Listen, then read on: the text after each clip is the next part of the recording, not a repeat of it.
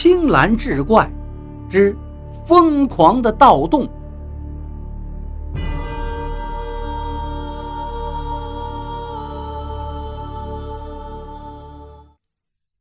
书接上回，听他这么一说，冯觉是两腿一软，咕咚一声瘫坐在地上。二赖子急忙把他扶起来，拉着他回到宿舍。宿舍里有电视机。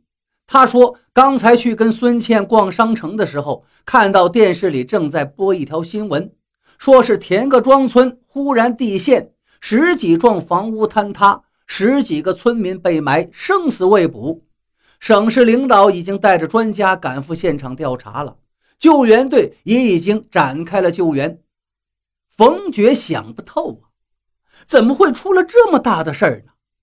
二赖子那边已经打开了电视。很快找到了一个台，正在直播地陷的现场，果然是冯觉他们家附近，现场一片狼藉，武警和其他工作人员正在扒开瓦砾救人。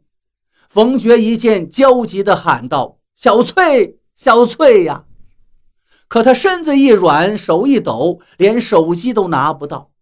二赖子干脆从他口袋里掏出手机。帮他给小翠打过去电话，可是连拨了几遍都无法拨通。忽然，那镜头转到了武警战士从土坑里救出来的一个人身上。冯觉一眼就认出来了，正是老婆小翠。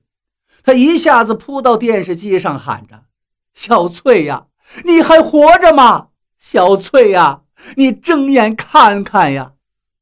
镜头扫到了旁边停着的一台农用车，车上还装了半车的沙子。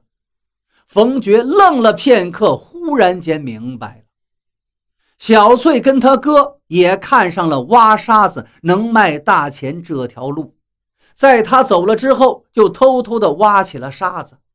那红薯窖里的沙洞是越挖越远，越挖越大，终于失去了支撑，垮塌下来。小翠当时是站在窖口的，下面忽然坍塌，她会被带着埋进土里，但是很容易救援。救到她时已经是昏迷不醒，生死不知了。可是他哥哥一定在沙洞深处，那是必死无疑的。那些被埋的乡亲们也是生死未知啊！这一瞬间，冯觉仿佛看到那些乡亲们横尸在他眼前。一个个残肢断臂，鲜血淋漓。忽然，他们一个个跳起来，向他扑了过来，怒吼道：“凶手啊，你就是杀人凶手！”冯觉一阵恍惚，大喊一声：“是我杀了人，是我杀了人呀！”田春生赶紧追上冯觉，但却拉不住他，还是孙倩也赶回来，这才报了警。警察赶过来，才把冯觉控制住。但冯觉反反复复就说一句话：“是我杀了人，是我杀了人呀！”警察断定这冯觉呀是得了精神病了，就把他送到了精神病医院，等他的家属去接。田春生给村里打了电话，也知道了小翠没有抢救过来，还是死了。冯觉的哥哥跟弟弟也都不愿意接他。看来他只有在精神病院里了此残生了。